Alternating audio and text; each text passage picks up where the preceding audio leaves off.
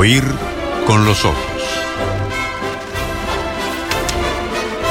Un programa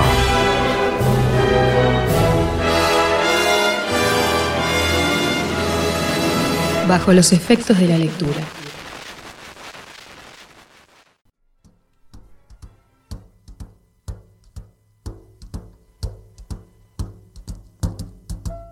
Fly me to the moon, let me play among the stars, and let me see what spring is like on a Jupiter and Mars. In other words, hold my hand. In other words, baby, kiss me. Fill my heart with song and let me sing forevermore. Me parece casi un pecado interrumpir a Frank Sinatra Hmm. cantando Fly Me to the Moon, pero bueno, teníamos que arrancar con los grandes primeros, ¿no? Con los más obvios, con la voz inconfundible. Un tipo que hoy sería cancelado, creo, ¿no? Pero bueno, la historia sí. hace que, por suerte me parece, que sigamos escuchando su voz y nos siga pareciendo, al menos a mí me parece como una de las mejores voces del mundo. Y claro, te aumenta además to- to- todo ese sentimiento del hecho de que lo llamaban la voz. Claro, The The Voice. Sí. Exacto. Ya vamos a ir, digo, para que no se enojen por la, la elección, ya vamos a ir con por ahí el Sinatra uruguayo. No por la temática, sino porque es la voz más potente que hay en el registro de la historia uruguaya. Que capaz que no está tan clara, a, ¿eh? Capaz que no está tan clara, la vamos, la vamos a ir No discutiendo a lo largo de este espacio, pero vamos a terminar con el señor Alfredo Citarrosa, Bueno, incluso invirtiendo esta consigna. Vamos a leer algo de la voz más linda que conocemos o la más potente de Uruguay y igual ustedes van a ir diciendo porque la idea hoy es hablar de la voz y de la voz en eh, la política, de la voz en la música, de la voz en la radio. La radio fue lo que más llamó la atención o lo que más comentaron los oyentes con la, en la consulta que hicimos en Twitter. Obviamente fueron, no sé si obviamente, a mí me sorprendió incluso la cantidad de voces de radio. Bueno, Hmm. ya hablaremos de, de las voces en la radio. También las voces de la familia. ¿Y por qué? Porque hace un tiempo, viste que esto va saliendo así. Pero los las voces de los muertos, Majo. No te olvides de las voces, las de, los muertos de los que, ya no están, Sí. exacto. Eh, justamente estuve pensando eh, desde, desde hace un tiempo en el lugar que ocupan las voces en nuestra vida cotidiana. Me ha pasado de extrañar mucho una voz que escuchaba todos los días y darme cuenta cuando ya no estaba del peso que tiene esa voz en nuestras vidas. Que es algo que la voz como que medio que lo damos por hecho, ¿no? Como algo sin demasiada importancia, un instrumento está ahí, escuchamos, nos quedamos con las palabras, pero no tanto con el sonido. Eh, a menos que hablemos de arte, ahí le prestamos más atención. Si es música, ¿no? Claro. O, también en la radio. Cuando algo está media- mediatizado, le prestamos más atención. Pero en realidad Este las locutor, voces... este cantante tiene buena voz. Claro, pero en realidad nunca te pones a pensar, che, mi padre tiene buena voz, mi pareja tiene buena voz, y al, al margen de que la tenga, ocupa ese sonido un lugar en tu vida muy importante, ese registro, al punto que cuando vos no lo tenés al lado, ya no lo tenés, eh, empezás a reproducirlo en tu mente, podés reproducirlo en tu mente. Una vez me dijeron que cuando alguien se moría, lo primero que, pasado un buen tiempo, lo primero que olvidabas era su voz. Yo no sé si esto es verdad, pero me pareció que hice el ejercicio con algunas personas que ya no tenía y dije, "Ah, la verdad me cuesta. Ahora creo que los audios de WhatsApp permiten dejar un registro que hasta me parece un poco asombroso, ¿no? Pero, pero hay algo en que durante un tiempo vos podés seguir reproduciendo como si pusieras play, así como nos vienen imágenes. Hay un oído interno. Claro. Sí, sí, y que hay una- como una grabación. sí, y vos podés reproducirla, incluso podés acordarte de cosas que te dijo el otro o imaginar qué te contestaría en determinados casos. Así que por eso, eh, una vez, eh, creo que te comenté eso a vos, que extrañaba una voz, y dije, ¿por qué? Qué buen tema para hablar en la radio. Además, eso, la radio es vos, quedamos en hablar de este tema. Y obviamente me metí con todas las aristas posibles, consultamos en Twitter, tuvimos un montón de respuestas de desconocidos, de oyentes y de gente muy querida también. ¿Qué les preguntaste? Vamos a pasar en limpio la pregunta, así Les pregunté- están del otro lado ahora. que me dijeran una voz significativa en su vida y la razón. Pero propongo abrir un poco el espectro y Bien. incluso con el pensamiento lateral, o sea, con, con- con cosas alternativas. No necesariamente tiene que ser como una voz concreta y ni, ni tampoco una voz de la radio, aunque la gente asocia mucho la radio con la voz. y surgió un montón. Eh, así que eso también les iremos preguntando, pero yo creo que a lo largo de esta conversación van a salir otras preguntas, Hmm. porque hay, hay cosas para debatir incluso. Y obviamente, como siempre, me metí con las definiciones. Está. Y creo Bueno, que es la pará, vez... Majo, yo Sí. quiero entonces mensajes con una A ver. voz. Una, Una voz. voz. La primera que les viene a la mente, que seguramente si les viene así rápida y fácil. Que puede ser de su entorno cercano también. Claro, puede ser la voz, una voz de la cultura o puede ser eh, una voz cercana, familiar, personal, etcétera, ¿no? Eh, 091-525252, ya lo saben, oír con los ojos en Twitter, en Instagram, voces. Vos. Esa voz, ¿qué voz? La, la pregunta que nos guía en esta, en esta conversación, que no tenemos más remedio que llevar adelante con nuestras voces, Majo, que son las que son. Total. Que en mi caso, eh, creo que hay mucho, viste que una cosa que pasa con la voz es la dificultad de escuchar tu propia voz grabada. Y la, y la eh, no sé, incomodidad, cómo llamarle, el rechazo que genera cuando escuchás tu voz por primera vez eh, grabada. Ese soy yo. Porque es que no, te, no entendés Sí, por, claro. qué es, por qué suena así si vos no te escuchás así. Y mm, hay mucha gente que sueña con tener otras voces. Me encontré preparando este programa que, no sé, la mía pía súper bien me decía, a mí no me gusta mi voz, siempre soñé con tener la voz de, y me nombraba actrices que le llama la atención por la voz, que también vamos a hablar de las voces del cine. A mí me pasaba que desde chica tenía mucha rinitis, de hecho hasta que hoy cuando me senté acá mi, mi preocupación es esa, tenía mucha alergia, entonces siempre la voz me salía como medio nasal así, y siempre tenía la nariz tapada, entonces detestaba mi voz porque siempre tenía la nariz tapada. Y la nariz obviamente tiene mucho que ver con el sonido. No, debe haber toda una explicación fisiológica más que suficiente para todas nuestras voces. ¿no? O sea, to- todas nuestras voces Incluso seguramente se, se- se- se pueden mapear eh, con, con- con nuestros, con nuestras particularidades Por fisiológicas. algo el otorrino laringólogo Por este, está todo tiene- conectado. está todo conectado. Nariz, oído, garganta, todo conectado. Eh, y bueno, y después fui como venciendo un poco esa alergia eh, y, me, y- y me empezó a gustar un poco más mi voz y a fuerza de radio, de tener que escucharme mucho, eh, me empecé a acostumbrar un poco. Te y a, y a- claro, a pacificar una un poco con la voz, pero también me interesa de los que estén escuchando si hicieron ese ejercicio, si, le- si el ejercicio de escucharse y se les gusta su voz o si, no sé, por ahí hay, hay gente que tiene un trauma con su voz, este, una voz muy aguda o demasiado grave, una voz afónica, sin embargo, hay grandes voces de la radio que han triunfado y que a priori uno diría No son voces canónicas, voces buenas claro, no como son la de voces- Gustavo Rey, por ejemplo, que es un pope de la radio y que apareció en la consulta que hicimos y que a priori lo primero que todo el mundo decía era por favor, esa voz no puede estar en la radio, o qué fea voz que tiene, y en realidad este se convirtió en un, en un rey, valga la redundancia, de la comunicación. Pero bueno, lo que te decía es que, como siempre, me metí en las definiciones y pocas veces busqué en el diccionario una definición que tenga tantas acepciones. O sea, 17 definiciones distintas para nombrar la voz. Arranca desde sonido producido por la vibración de las cuerdas vocales, calidad, timbre o intensidad de la voz, grito, voz esforzada o levantada. Sigue nombrando varias. Hay una que es poder, facultad, derecho de hacer alguien en su nombre. Claro, es como que le das la voz, la a otra, a otra sí. persona. Facultad de hablar aunque no de votar en una asamblea. Le damos la voz a, Mm. ¿no? Claro, pero sin voto. Opinión, fama, rumor. Claro, anda una voz diciendo que Mirá vos, eh, tal bien. cosa. Precepto o mandato superior. Y el último me llamó la atención porque me salté varios, que es consuelo. ¿Por qué vos es consuelo? No lo sé. Pero ahí lo até un poquito con la radio y me divirtió un poco. Pero, ¿por qué la voz? Me, me Tendría quedé que pensando. estar aclarado en qué país. Eh, en Em, Ecuador. No, no sé. No lo sé, pero bueno, lo podemos investigar. Y la voz es ese instrumento, ¿no? Que tocamos todos, que todos tenemos, pero que, y, y que quizás es el único instrumento que tenemos, es el instrumento con el que nacemos, porque pensá que se puede cantar, que a mí me parece un poco mágico siempre, que, que podamos hacer este, música eh, con la voz. Y eh, haciendo un, pens- un pensamiento también un poco más abstracto, eh, está la voz de la conciencia. Había Ah. gente en Twitter que decía la voz de mi- las voces de mi cabeza, que hablan distintos idiomas, decía, o que se contradicen. La voz de la conciencia es una voz, y para los que hablamos alto, o sea, para los que hablamos solos, que era algo con lo que antes me, se burlaban mucho de mí en Océano, eh, la voz de la conciencia está ahí todo el tiempo y, y te hablas a vos mismo y, y decís cosas en voz alta. Es un poco loco, pero es verdad. No, es un otro yo eh, más correcto que uno, o más responsable, o no sé. eh, y que sí, que habla, por supuesto, tiene su propia voz.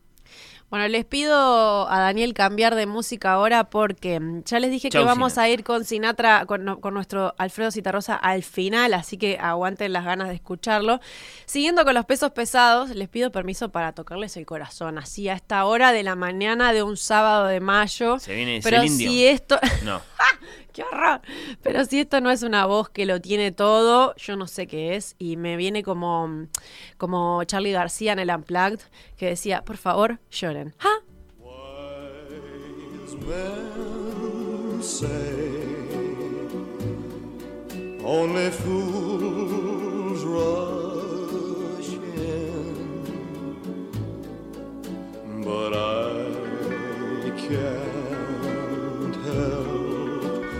Falling in love with you.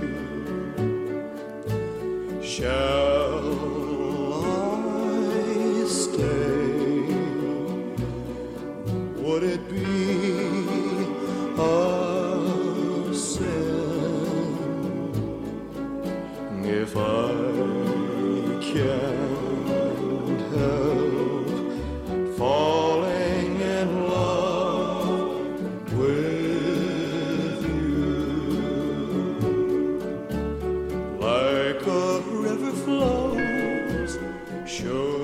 puedo evitar enamorarme, canta Elvis Presley. Y la verdad es que no, perdón, perdón, perdón si le rompí el corazón a esta hora de la mañana. Otra si se les aflojaron las rodillas. Eh, con, con la reserva de que si venís de Sinatra, ahora Elvis y tal, como que de a poco empieza a juntar, este, bueno, no sé, por lo menos preguntas. la, la- la audiencia un poco más criollista de hoy con eso. Claro, pero ya vamos, vamos a ir, vamos a ir Sí, sí, bajando. sí. Y mm, una de las cosas que pensé y que fui recogiendo conversando es la importancia de las voces de la familia. Hoy hablaba de la pareja, que es como la voz que tenés todo el día ahí, eh, pero también las voces de los abuelos, las voces de los niños. Eh, alguna gente me hablaba de su sobrino, la voz de su sobrino revolucionó esa familia, ¿no? O la voz de un hijo chiquito como que forma parte de tu, de tu panorama este, sonoro constantemente, porque además eso tiene la particularidad de que nunca se callan los niños. Eh, claro, sí. Entonces, y por ejemplo, Pablo Starico, colega, eh, nombraba a mm, varios, varios, este, nombraba a, no sé, Marlon Brando en El Padrino, y Oh, varios en Twitter, y terminaba diciendo mi madre que ya no está. Entonces, a mí me parece que la- las voces de la familia son tremendamente importantes, las voces de su entorno. Y después, lo que más aparecía, les decía, eran las voces de la radio. Uno de los nombres que más leí fue Germán Araujo, de CX30, Rubén Castillo, de Radio Sarandí, Cecilia Baraldi, de la X. Había gente preguntándose cuál era la voz, y me parece que tiene que ser hermoso para ella, tantos años después, que la gente la nombre y la, y la siga recordando como una de las voces de su vida. También en Twitter Javier Alfonso decía Figares presentando Disco Inferno en el subterráneo. Jean Lustó de Radio Rock y El Dorado decía Carlos Dopico, pero Jean Lustó aparecía varias veces. Villegas en la mañana del espectador, ¿no? Eh, había un, un oyente que decía el que lo tenía asociado a lo madrugón y a mí me pasa lo mismo, lo tenía asociado a de noche. Eh, Sarandí, porque- el espectador y las seis. Claro, que la mayor parte del, del año era de noche, o cuando yo madrugaba era de noche, entonces lo tengo asociado a cierta casa y, al- y a eso, a tener que madrugarme mucho.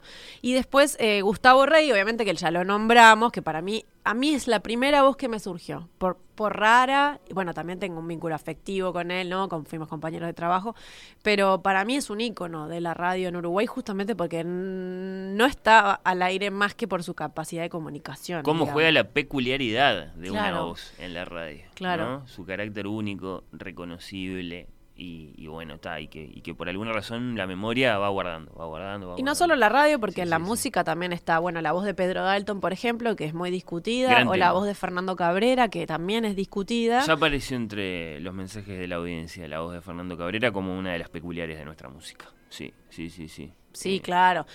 Que hay toda una discusión de si tiene buena voz, si tiene mala voz. O sea, yo lo amo, así que no voy a ser objetiva en eso, pero sé que eh, afina. Y mucha gente dice que canta desafinado solamente porque tiene un registro muy particular. Y lo mismo pasa con la voz de Pedro Dalton. O sea que la particularidad hace también a la voz. Y después podemos conversar esto de si es el tono, el timbre, es como la musicalidad, eh, ¿no? Las maneras de hablar de la gente no son solo la voz. Habría digamos. tanto Uno dice para- la sí, voz sí, co- sí. como algo completo. Te sumo a esa lista el nombre de María Calas, para no, para, para, para, por- porque Claro. basta, baste decir que de María Calas siempre se dijo que, que tenía una voz fea. Ajá. Así, dicho así, lo decía Franco Sefirelli, nada menos. Yo no sabía eso. Vea, su voz, María, es fea, pero usted es una gran cantante. Porque son dos cosas distintas. Son ¿Se dos cosas puede distintas. eso? Sí, sí, sí. Porque claro, hay, hay un, un- un canon de belleza para una soprano que lo pueden representar una Renata Teobaldi o una Kirsten Flagstad o lo que sea. eh, o no sé, acá en el ámbito nuestro uruguayo, una María José Siri. Pero no necesariamente ese canon alcanza. Es decir, cumplir con ese canon alcanza para ser una gran soprano. Después están las dotes interpretativas, ¿no? Las dramáticas, las de comedia, las actorales en general. Y después está la, la música misma. Y Calas con una voz fea, igual es la soprano más grande de todos los tiempos para muchos. Es, es, ambiguo y es interesantísimo. Sí, acá las la tengo en un audio porque vamos a ir escuchando voces, incluso de gente que nunca escuchamos la voz o que muchos no deben haber escuchado sus voces. Eh, tengo un audio para, para eso, para ir diciendo quiénes son y bueno, que les explote un poco la cabeza. me ¿Por qué no decir? También nombraron a Desbocati en las mañanas y Dolina en las noches. Eh, María Esther Burgueño decía que se, se acostaba con Dolina desde hace 30 años, lo cual me parece un poco eh, gracioso. La voz de Abel Duarte y de Omar Gutiérrez aparecía como una voz popular que si yo, yo pienso y se me puedo reproducir la voz de Abel Duarte en mi, en mi cerebro en Muchas este momento. horas al aire, una vez te pasaba Claro. este, un sábado haciendo su musicalísimo. ¿Cuántas? Muy particular además. Y las voces de los podcasts ahora también aparecieron, como bueno, las ciertas voces, este, Pía me decía de ciertos podcasts argentinos, bueno, estas mujeres ahora forman parte de como mi paisaje sonoro, digamos. ¿Sabés lo que se suma ahí también? No, no, lo, no lo subestimemos, la calidad de sonido. Que Claro. de, los tiempos de estar acostumbrados a escuchar la radio cuando era radio y ninguna otra cosa, a, a- a estos tiempos nuestros en que escuchás un podcast a través de Spotify o lo que sea, eh, en alta calidad de sonido y la voz te envuelve. Claro. Con Sí. sus detalles, con sus colores, con sus... eso- Es verdad, yo eh, hoy decía lo de las grabaciones, pero la primera vez que me puse en un micrófono como esto, la primera vez que me puse frente a un micrófono a hablar, me sorprendí de cómo sonaba mi voz, porque mi voz grabada en otro lado no sonaba igual. No, claro. y me gustaba y me gustaba muchísimo más obviamente y después no se puede vi- obviar si estamos hablando de radio surgió el deporte que hoy arrancamos hablando de deporte el programa porque bueno forma parte de la vida de muchos de nosotros apareció Solé eh, Darío Klein decía la voz del estadio. La voz del estadio apareció un montón porque no solo son voces que sabemos los nombres. Esa es rara porque es una persona mucho más joven de lo que de lo que la gente piensa cuando lo escucha. Eh, hay- hay Eso me hace acordar a Mariano sí, sí, Clos. sí. Esta es mi voz, que habla, que habla todo así. Eso, que, pare- que el primer día que lo vi a Mariano Clos no podía creer que era joven. Cuando lo, cuando lo vi por primera vez. hace Engaña, unos- engaña. Claro, y su voz era, era espantosamente vieja, o no sé. Este, Lo cual nos podría llevar a grandes historias de radioteatros y radiocines, ¿no? Cuando la gente se imaginaba cómo serían las personas que interpretaban a los personajes Claro. en, en la radio, podía haber toda clase de sorpresas. Sí, bueno, ahora después vamos a hablar de uno de los locutores que hizo los personajes más este, extraños o di- diversos entre ellos. Apareció la voz de Kessman. La voz de Kessman para mí es muy significativa. La voz de Kessman en la radio. Hace unos días me subí, me subí a llevar a una amiga un domingo a un lado y puse el partido en la radio. Y me dijo, ay, por favor, qué bajón esto, no puedo creer que estés escuchando. Me da un bajón. Le dije, a mí me da como familiaridad, es como algo que existía en mi infancia y en mi adolescencia y me da como familiar paz, porque me da familiaridad. Y hablar de Alberto ahora es hablar de Martín, con la, con la, con la particular historia que tienen ellos de que, de que, bueno, de que el chico imita al grande y lo imita muy bien. Lo imita muy bien. Lo Pero hay un momento en que Sí. te das cuenta que la voz no sí, es. Si estás acostumbrado, Sí. lo, lo- decís, este es Martín, este es Alberto. Pero es asombroso porque las es- voces de padres e hijos se parecen. ¿No? Sí, por sí, por sí. múltiples cuestiones biológicas se parecen. Bueno, nombraban a Gallardo en el polideportivo, obviamente a Sonsol. Yo agrego a Rodrigo Romano aso- asociado a la selección. Claro. Es como una voz que tenemos muy asociada y ciertos este, latillos que nos quedaron. Y después a locutores. Hay una sección que es locutores que además yo agregaría que hay modas en las voces. Y ahora las voces, por ejemplo, de las publicidades, la moda es que sean lo más casual posible, ¿no? Que se parezcan mucho a tu voz o a la mía conversando normal, pero antes era mucho más impostado. Y también pasaba lo mismo con los locutores de la radio. Obviamente apareció Derlin Martínez, el locutor de Radio Clarín, muchísimo. Rodríguez Taveira, es una voz de mi infancia, absolutamente. Mm, Alejandra en Twitter decía, la voz de aquí está su disco. Para mí la voz de aquí está su disco es la casa de mi abuela, Mm. el porrón en la cama y yo despertándome y mi abuela hacía tres horas que estaba despierta haciendo cosas en la casa, escuchando aquí está su disco. Un abrazo para Gustavo Pérez Berbeta, que eh, en los últimos tiempos ha sido una de las muchas voces de aquí está su disco. Claro, ellos repiten un, un, digamos, un, un guion muy clásico y, y- y de mucha tradición. Son distintas voces, pero tienden a identificarse, tienden, tienden a ser una única voz. Sí, totalmente. Y aparecía Iván Loyer, la voz del locutor de HBO. Apareció un Ah, montón, porque por ejemplo la, en la televisión por cable llegaba Rocha, decía un oyente, y, y- y esa voz formaba parte. ¿Ese locutor no fue el mismo que el de Radio Sarandí? Sí, claro. Claro. Eh, para, a- para mí fue muy significativo como locutor de Radio Sarandí, porque yo por un tiempo escuchaba mucho. Infinitamente reconocible. Y Dardo Luis Gregores como el locutor comercial del fútbol. Sí. Que lo tenemos totalmente eh, Bueno, asociado ahí. Otro ejemplo de una voz con todo el cariño por, por, por, por Dardo, eh, que no, no, no, claro, no, no, no te va hacia el canon de, de belleza estética. No, sí. y más porque además, como tienen que decirlo rápido, Sí, le, le gusta un tono empiezan, altísimo, empiezan a, a- claro. pero muy, muy, muy particularmente agudo, el de, el de Dardo Luis Gregores, y, que, y al que te, te acostumbras rapidísimo.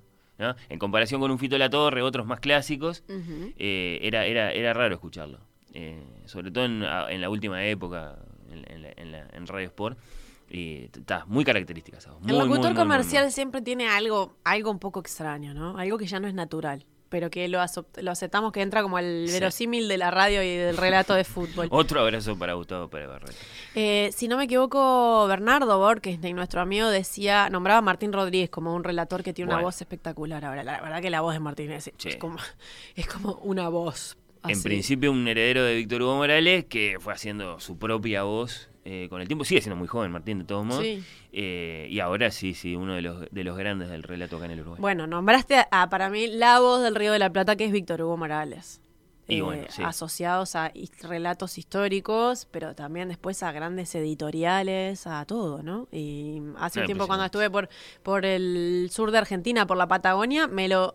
Un taxista me dijo que lo que escuchaba era Víctor Hugo y me habló maravillas. Y yo dije, ¿cómo, ¿cómo se sigue sosteniendo esta voz en el tiempo? Obviamente también nombraron a Cristina Morán, Alberto Candó, eh, en televisión a Humberto de Vargas. Y mm, había una, Sole en Twitter decía que Narciso Ibáñez Menta había marcado desde que ella tenía cuatro años y que por eso le gustaban las películas de terror. Y después eh, había muchas menciones a locutores que hacían, por ejemplo, a Humberto Vélez, que es el que hacía mm, la voz de Homero Simpson. Y. Cristian Fon rescataba a Jorge Arbizu, que es la voz de un montón de dibujitos animados que conocíamos o de series de televisión, de Bugs Bunny, del Gallo Claudio, de Pedro Picapiedra, de las Urracas Parlanchinas, de varios personajes de Plaza Sésamo, del Pájaro Loco, del Superagente 86. Era la voz, yo creo que ahí, ahí como cuando te viene, la voz del La Superagente dedicada a la voz. 86. Qué El super ratón Benito Bodoque y Cucho de Don Gato, me morí con esta referencia. Y más acá en el tiempo hizo la voz del chef de Ratatouille de Skinner, la voz toda como afran- afrancesada, del tío Lucas y del pingüino en la serie de Batman, además de Popeye. O sea, ¿cómo podía? El tipo de- se dedicaba a interpretar personajes. Hay unos videitos que pueden encontrar en YouTube que van pasando de personaje a personaje. Es alucinante lo que hace con la misma voz. De Pedro Picapiedra al tío Lucas, al pingüino, al superagente 86. Ese talento es maravilloso, el talento de un Eduardo D'Angelo o de un Seth. MacFarland. Eh, También. Que, que te hace las voces para Ted o para eh, Family Guy. y es Sí, increíble. a mí me gusta mucho jugar en esos casos a cuál es la voz detrás de, eh, la- de las animaciones. Pero si lo quieren buscar, el Jorge Arbizu era. Eh, Cristian decía el Tata Arbizu, bueno. eh, Gran se- recuerdo. Ahí Porque, lo pueden- Claro, el, el nombre es anónimo, lo que conocemos es la obra. Digamos, Increíble. Claro. Buenísimo. Y después, como así como estaba la voz del estadio, aparecía quien decía la, se- la señora indicará. Ah, claro. Que yo la puedo reproducir en mi mente en este momento. La señal indicará. Y te dice. Me encantaba Discar 16, era, ¿no? Que discabas en el teléfono para escucharla. Y apareció varias veces, o sea que marcó, marcó generaciones. Y bueno, ahí me sumo al de Diana, por ejemplo, pero al de muchos oyentes, ya que mencionás a la, a la señora del, del teléfono, que la escuchamos en esta casa todos los días, eh, segundos antes de las 7 cuando arranca en perspectiva. eh, en el. Bueno, está, el recuerdo está muy mal. El, el- el saludo para Emiliano y Romina, que son voces para, para, para los fieles de esta casa de Claro, todas las mañanas, claro, de todos Por los supuesto, días. Emiliano Cotelo es Emiliano Cotelo, una de las, sí, sí. las voces. Eh, esta oyente, por ejemplo, la- justo agarré este mensaje entre tantos, eh, dice, las de ustedes también, chiquilines. Bueno, no sé, un poco exagerado. sí, la verdad que sí. Bueno, está, un montón, un montón de, de respuestas las que tenías ahí vía Twitter, eh, Majo, pero está, y, y las de acá. Acá, yo qué sé, piden que hablemos de los escritores uruguayos que, que se enfrentaron a grabadores para dejar Claro, su voz, vamos a- leyendo su voz. Vamos a darle un Piden- espacio en unos Sí. minutitos a las voces en la literatura. No solo Hmm. la literatura nacional, pero mucho de la literatura nacional también. Ahí le voy a dejar a Fernando que nos cuente, incluso porque me va a sorprender con algunos audios, creo. Pero ahora cambiemos de A música, ver, a ver. salgamos de Elvis porque pensé en una mujer, me voy al anglófono también, eh, pensé en una mujer que justamente tuviera un registro muy particular. Podría haber elegido a Edith Piaf, Sí. podría haber elegido a Janis Joplin, que también Las era dos elegida este, muy, me vinieron a la mente, pero me fui por algo un poco más dulzón, a pesar de que es, es bastante melancólica ella. Vamos a escuchar a Johnny Mitchell desde el corazón de los años 60. Después, le- después les cuento un poco más por qué la elegí. Y que hay un libro involucrado en la historia también. Escuchemos a Johnny Mitchell, California. Sitting in a park in Paris, France, reading the news and it sure looks bad. They won't give peace a chance. That was just a dream some of us had. Still a lot of lands to see, but I wouldn't want to stay here. It's too old and cold and settled in its ways here. All but California, California, coming home. I'm gonna see the folks I dig. I'll even kiss a sunset peak. California, I'm coming home. Escuchamos esta cantante de los años 60 y 70. Esta, canción es del 71, del álbum Blue, que juega con el color y también con esto de la tristeza o la melancolía. La elegí por dos razones, porque realmente es una voz única, que no es tan, tan, tan conocida, yo creo, para el público más masivo, con una capacidad de agudos que a mí, me, a mí que me gusta cantar y seguirle las voces mientras van cantando, me parece envidiable, que es como su marca, ¿no? La capacidad de, de cambiar de registro. Y porque es una voz muy significativa en mi vida. Tuve una época en la que la descubrí. Es una época que me metí, me zambullí en la música de los años 60, escuché muchísimo, 60 y 70, y la encontré a ella, como que la saqué de algún lugar y tengo hasta discos. Y después me encontré que en el libro Un gran chico de Nick Hornby, Ah, sí. la madre del niño canta a Johnny Mitchell con los ojos cerrados, dice Nick Hornby. Y el personaje lo dice como despreciando la escena. No sé si es que Johnny Mitchell es un cliché en Inglaterra, si es muy hippie, no lo sé, pero yo me sentí como un poco vergüencita porque yo hacía lo mismo y yo lo adoro a Nick. O sea que dije, bueno, capaz que obviamente miramos distinto, pero me hizo gracia la aparición de Johnny Mitchell que aparece varias veces en ese libro. Yo, yo tengo que. eh, es una prueba siempre interesante la de tratar de imitar a los cantantes que nos gustan. Cuando es difícil es porque está pasando algo. Claro. Sí. Y Sí. cuando es fácil también. Y cuando es fácil también. No me quiero pelear con Rafael Mandresi. Sí. Sí, a mí la simpleza me gusta mucho. Eh, i- igual, claro, a mí me desafía esto. Eh, claro. Jamás lo haría delante de otra persona, pero yo la, yo la- yo intento seguirle esos El agudos a Johnny. descarrilamiento puede ser Sí, catastrófico. Sí, sí, no, y siempre me da mucha vergüenza cantar delante de otra gente, porque, ves, ahí tenés, no pasa a muchos que, bueno, dale, canta, vos estás hablando, Sí. pero cantar es, es otro, es un ex exponerte, es como si te estuvieras sacando prendas de ropa, o sea, hay algo que pasa cuando cantás que es como, tiene más intimidad, te expones más, no sé qué es, pero yo me acuerdo que me tocaba cantar en las presentaciones de radio, en algunas cosas, y hacía irse a todos mis compañeros del estudio de donde estábamos grabando, incluso a una casa, se tenían que ir, porque yo no quería, después el registro grabado está, pero yo no quería, no me daba vergüenza y No- que podía estuvieran hacerlo. ahí en el momento. esa Claro, pero yo Ta, ta, ta. me dedicaba a hablar. Eh, me encantaba cantar. ¿Por qué no podía cantar adelante de todos? Yo no lo entendía muy bien, pero ahí me di cuenta que había algo como más íntimo en cantar. De hecho, disfruto mucho de cantar en mi casa. perdés el control. Sí, no sé si, no sé si es eso, pero me gusta como es ese misterio que hay ahí. Em, y haciendo como una asociación más libre, eh, pensé en libros que pudiera traer hoy y mm, pensé en escritores que se ponen, el, se pusieron en la voz de personajes famosos. Porque la voz no es solamente el sonido, la voz también es la manera de hablar de alguien, la voz es cómo piensa, cómo lo dice, sobre todo cómo dice.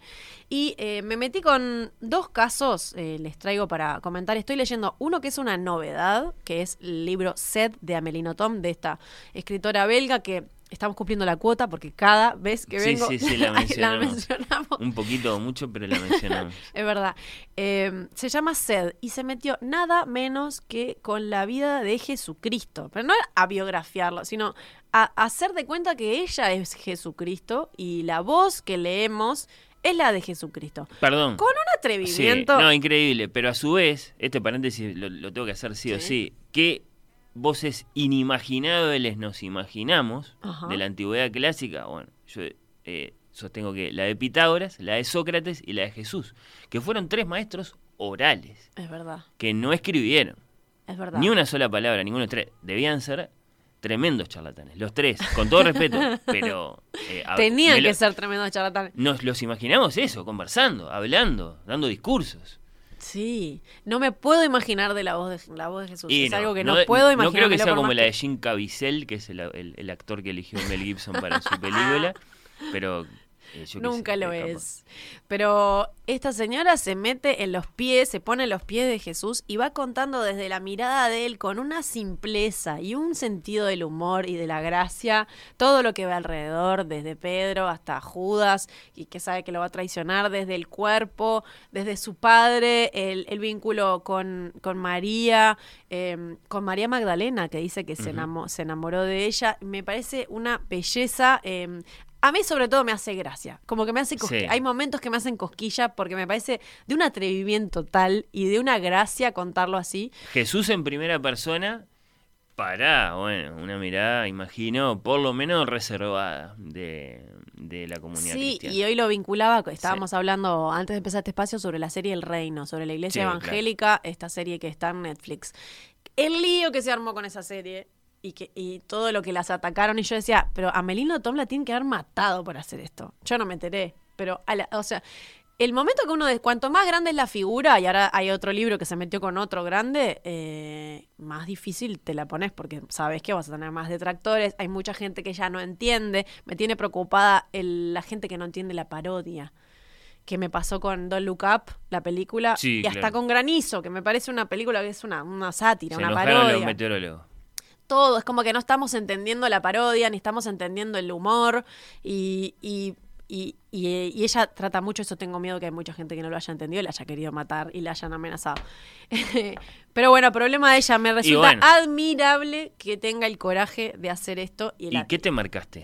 me marqué eh, dos partecitas para compartir con ustedes de este libro que se llama Sed, de Melina Tom, que dice, hay una parte que dice, al día siguiente... Perdón, habla Jesús. Habla Jesús. Ay. Al día siguiente me condenan y la sentencia es inmediata. La interpreto como una forma de humanidad. Hacer que alguien espere multiplica su suplicio. me, gustó la, me gusta la idea de que esperar a veces es multiplicar el suplicio. Y sí.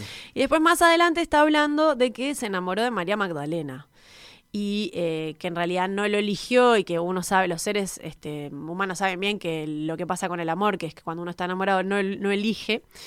Y dice lo siguiente, y se vincula incluso con el tema de la voz. La causalidad amorosa no existe, ya que uno no elige. Los porqués se inventan a posteriori por pura diversión. Me enamoré de Magdalena solo con verla. Podríamos elaborar, si el sentido de la vista fue el que desempeñó el papel principal, podría considerarse como causa la extrema belleza de Magdalena. En realidad estaba callada y la vi antes de oírla. La voz de Magdalena es todavía más hermosa que su apariencia. Si la hubiera conocido a través del oído, el resultado habría sido el mismo, y si aplicara esta argumentación a los otros sentidos, llegaría a conclusiones impúdicas. Es un, un Jesús protagonista de una comedia. Claro, exacto. Y un Jesús de lo más humanizado, por lo cual a mí me divierte Sí, mucho. bueno, Así que bueno, pero- este, es- este libro es nuevo, Sí, es el último. es el último de Amelino Tom, se llama Sed. de Amelie. Se puede conseguir en Uruguay. Sí, ¿verdad? sí, por supuesto, Bien. está disponible. De anagrama. Eh, ahora, la pregunta es. ¿qué, qué, qué, qué está más salado? ¿Meterse con Jesús o meterse con John Lennon? yo creo que, yo creo que con Lennon. Yo creo que a esta altura con Lennon, porque justamente eso vincula el segundo libro que traje, que elegí de la biblioteca, que es el de David Fuenquinos, este escritor francés, que además es dramaturgo, es cineasta, que publicó La Delicadeza, y con ese libro se hizo muy popular, o bueno, se hizo conocido en, para los lectores del mundo.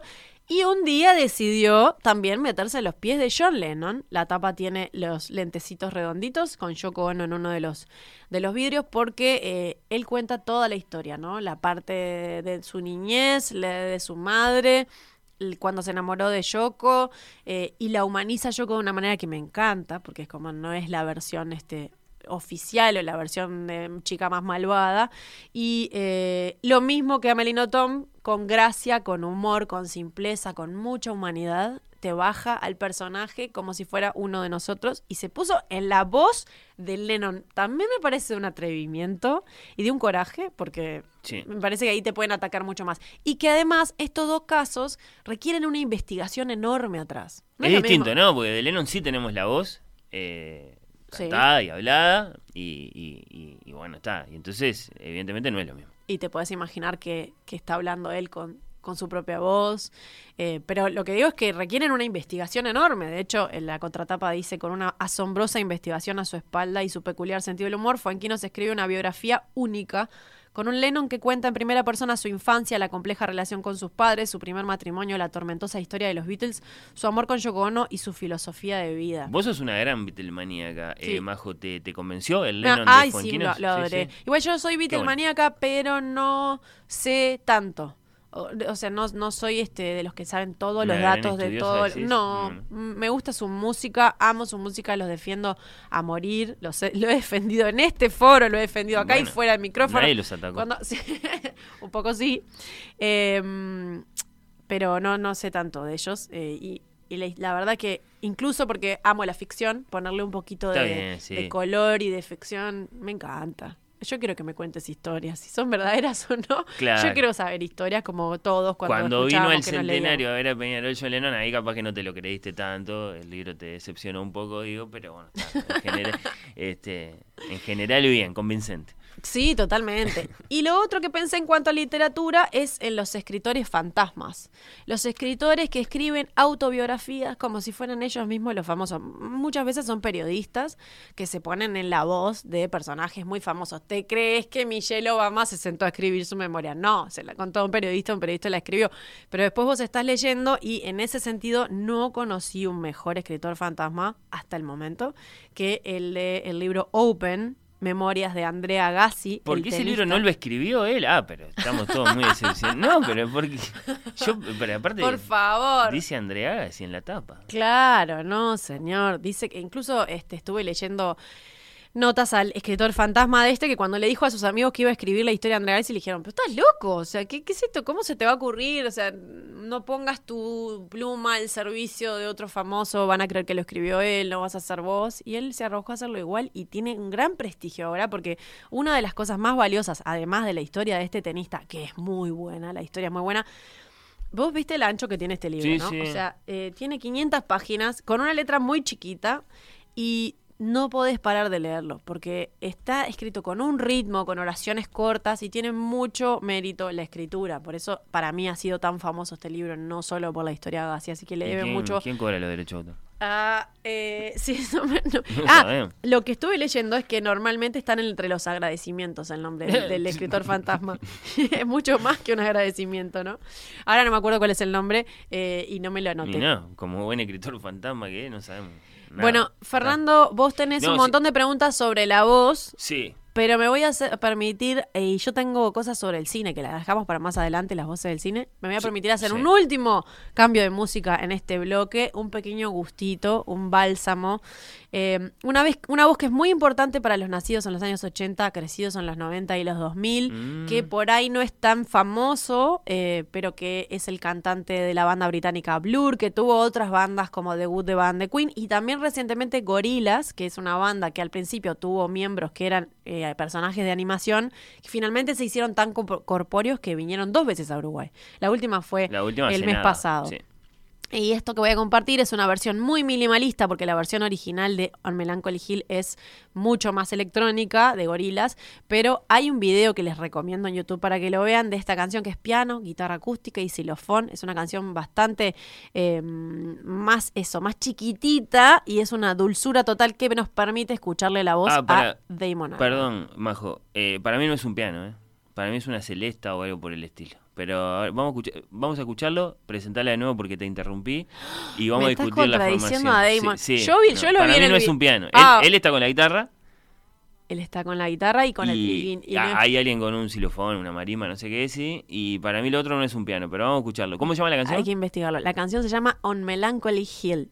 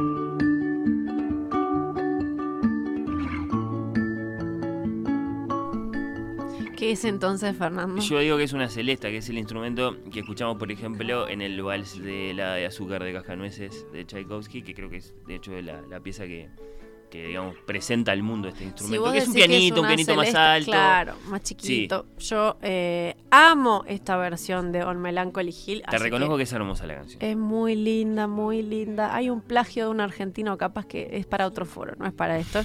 Pero es linda esta y la versión original a mí es una de las voces, la de él. Además de que él me parece un ser de otro planeta en un sentido musical.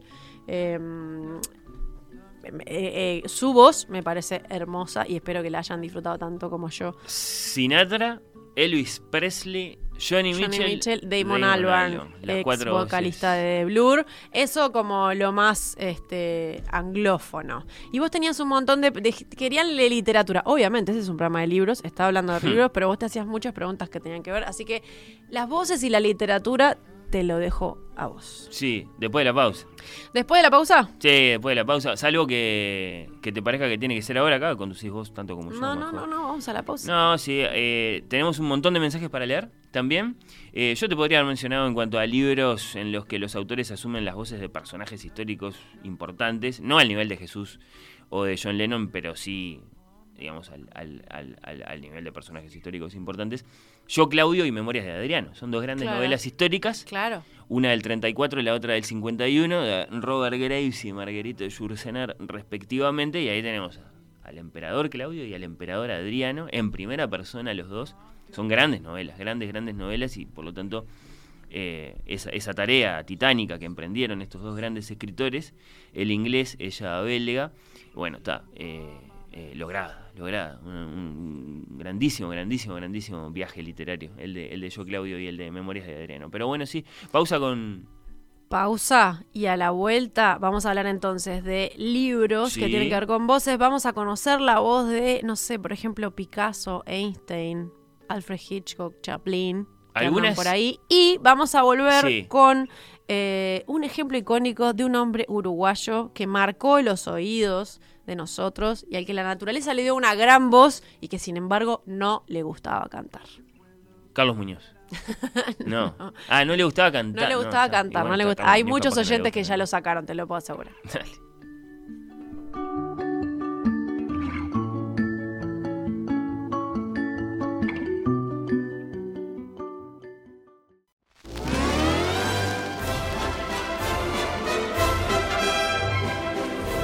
Oír con los ojos.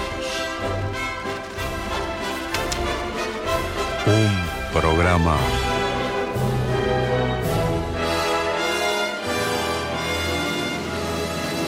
Bajo los efectos de la lectura. No lo vieron a Molina, que no pisa más el bar. ¿Dónde está la gran muñeca que no trilla el bulevar? Esta noche de recuerdos, este brindis por Pierrón. Volverás, Mario Benítez, con tu línea más y no. ¿Qué será de los porteños ocupando el Liberáis? ¿Qué dirá la nueva ola? Empapada de champán, esta noche de recuerdos, este brindis por la unión. Ahí está Martín Corena, escuchando esta canción.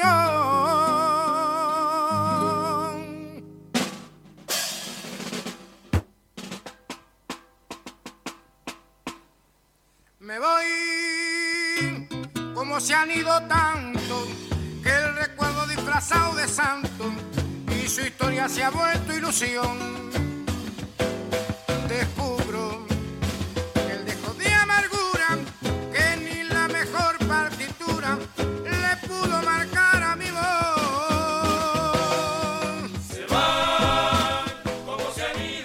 Escuchamos Brindis por Pierrot Sí. de Jaime Ross, pero cantada por el Canalio Luna, que si no es una de las voces uruguayas. No, una está bien. La pregunta es si vos pensás que esta es la voz del Uruguay. No, no, No, yo la Ah, voz del Uruguay bueno, ya no la sé. dije, igual creo que es que Citarrosa y vamos a cerrar escuchándolo a él y también vamos a escuchar un poquito de otro uruguayo, pero me parece que el Canal Luna es No, como una voz, pero tremenda, que marca muchas generaciones, Sí. que tiene mucho que ver con el carnaval, que a los que les gusta los emociona. Y vos sabés que en ese sentido acá para mí hay dos voces. La del canario y una voz abstracta sin nombre que es la voz del murguista uruguayo. Que es una voz absolutamente única en el mundo. Que Está bien. Representada ahí por, por el Está corito. muy bien. y Eh, que creo sí. que para mucha gente ahora es Freddy Besio, el zurdo, que eh, tiene mucho que ver, por ejemplo, con Jaime Ross también, y que es el que canta Amor Profundo. Claro, claro. Bueno, Jaime Ross es una voz profundamente uruguaya y no porque uno lo escuche y diga qué voz que tiene, por favor, pero ay, la voz de Jaime es la voz de Montevideo, por lo menos. Y lo más increíble para mí, que por eso lo traje al Canario Luna, es porque a él no le gustaba cantar. No le gustaba nada cantar. Me lo dijo a mí en una entrevista, pero lo decía en cualquier mm, cosa y, y con... Primero decía que se cuidaba, hay un video que dice que se cuidaba la voz este con, con whisky cigarro. Ah, bien, Y hay otro que dice que... ironía. No, y a mí me decía que lo... Me dijo que lo, lo usaba para comer con aceite. O sea, con ese nivel de, de pueblo así de... Mira, no, lo hacía solamente por esto. y Qué no- historia y- de amor, ¿no? La de los uruguayos con las voces del canario o de Jaime, ¿no? Es una gran historia de amor. Totalmente. Capaz que es más montevideano que uruguayo. Pero es, está ahí como en el, en el paisaje sonoro. razón. Bueno, me tengo que saltear los mensajes de, de los oyentes que, que levantaron la mano y agradecieron y dijeron acá estamos, porque los sal- saludamos a ellos, a los que están ahora del otro lado. Eh, y, y te voy con una selección de aportes, ¿no? La Nana Fine, ¡Ay, qué divino! eh, Amy Winehouse. Verdad. Rosana Tadei, Rubén Rada, Tabaré, Rivero, las voces que se repiten en los doblajes, algo de eso eh, vos decías, Majo, a través Sí. de, de- de algunos grandes representantes de ese género. Marisa Montes no puede faltar, Uf, dice, es cierto que es muy, muy, muy singular. La voz, Yo agregaría de Uruguay a Laura Canoura. Bueno, Laura Canoura claro. me parece también una voz, al menos si no muy montevideana. Sí, sí, sí, bueno. Eh, Voces de la música tenemos para, Un montón. ¿no? para compartir un poco más adelante, pero vos te ibas a meter con algunas preguntas que te hacía sobre la literatura. Es verdad, este es un programa de libros eh, o que... Eh, ¿Sabes qué? Vamos a escuchar alguna voz. Ajá. Y, y mientras vamos escuchando alguna voz, te voy a contar algo que me gusta mucho contarlo porque creo que nunca lo conté en este programa. Yo soy muy de contar muchas veces lo mismo, voy cambiando detalles. Todos. Pero, pero esto nunca lo conté. Igual, eh, voces, voces literarias. Elegí tres de distintas épocas. Por lo que la primera, que es la más vieja, tiene de mágico que eh, alguno se puede sorprender. Ah, ¿tenemos la voz de esta señora? Por favor, Daniel Rey, vamos a escuchar a una señora, va a hablar en inglés, su lengua. They've been out and about on people's lips, in their houses, in the streets, in the fields, for so many centuries. And that is one of the chief difficulties in writing them today. They're stored with other meanings, with other memories. And they have contracted so many famous marriages in the past. Me encanta cómo habla. La, la escuchamos en la apertura de Oír con los Ojos todos los sábados a esta señora en un pedacito de este mismo audio, que es el único audio que tenemos de ella guardado por la BBC. Eh, esta ¿Qué es, una de las grandes, grandes, grandes de la literatura universal, Majo, eh, que un día se enfrentó sí, en un estudio de radio a un micrófono y leyó uno de sus textitos ensayados. Eh, esta es Virginia Woolf. Virginia Ay, qué Woolf. hermoso. Me La- la encanta. Sí, Me encanta y me doy cuenta que. mm, qué lindo. Que Nicole Kidman trató de imitar su voz en las horas, en la película. Porque Eh, absolutamente. ah, una manera de hablar, porque se parece mucho a esta voz que estábamos escuchando. Me encanta conocerle Sí, la sí, voz a. Virginia Woolf. Esta grabación yo nunca la Abril de 1937 en la BBC. Eh, Virginia 1937. guardando su voz. Sí. Espectacular. Eh, hay, hay cuatro o cinco de estos así, de esos que nos sorprenden. Ah, tenemos la voz, Ajá. que es casi como si dijéramos que tenemos la voz de Tolstoy o la voz de Marcel Proust. Esos escritores que quedaron allá, este, en, digamos, en, el límite entre el 19 y el 20. Algunos tuvieron bastante vida ya de, este lado de- del, del 900, pero igual nos sorprende que, que hayan llegado a poder grabar algo y guardarlo para nosotros de ese modo. Eh, me vengo más cerca porque yo creo que esta es la voz de la literatura uruguaya. Es seguro que cada día estará más viejo, más lejos del tiempo en que se llamaba Bob, del pelo rubio colgando en la sien, la sonrisa y los lustrosos ojos, de cuando entraba silencioso en la sala, murmurando un saludo o moviendo un poco la mano cerca de la oreja, e iba a sentarse bajo la lámpara, cerca del piano, con un libro, o simplemente Eh, quieto y vale aparte, que lo diga, hoy más que nunca, en esta conversación, Majo. Lo que más me gusta de Onetti es la voz. ¿En serio? Sí, la voz. ¿Cómo hablaba? Con ese cigarrillo invisible entre los labios. ¿sí? Eh, me encanta, como lo podría escuchar horas. Es verdad, tiene una voz muy potente. Esta muy es la potente. Si, si la del Canario o la de Jaime o la de Alfredo, bueno, está. Y te Es diría la las voz de dos la cosas. música, esta es la de la literatura. La voz oral y la voz escrita, porque su voz escrita es, un- es algo muy particular. Bueno, también. claro. Muy particular. No, sin duda, sí. Eh, Puntuaciones.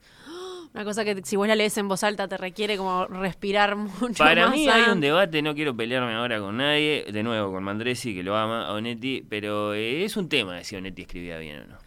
Es un tema. Por favor. Es un tema. Para mí escribía brillante. pero brillante. Bueno, Una viste, es un tema. Vos total. decís brillante. A mí me parece que no, no hay ninguna forma de sostener que, que Onetti era brillante escribiendo. Eh, se puede decir que Onetti era eh, único, se puede decir que tenía una me- personalidad literaria, pero arrolladora, que no podía parar de escribir. Y eso lo convierte en un escritor ya, ya digamos, fuerte en un montón de sentidos.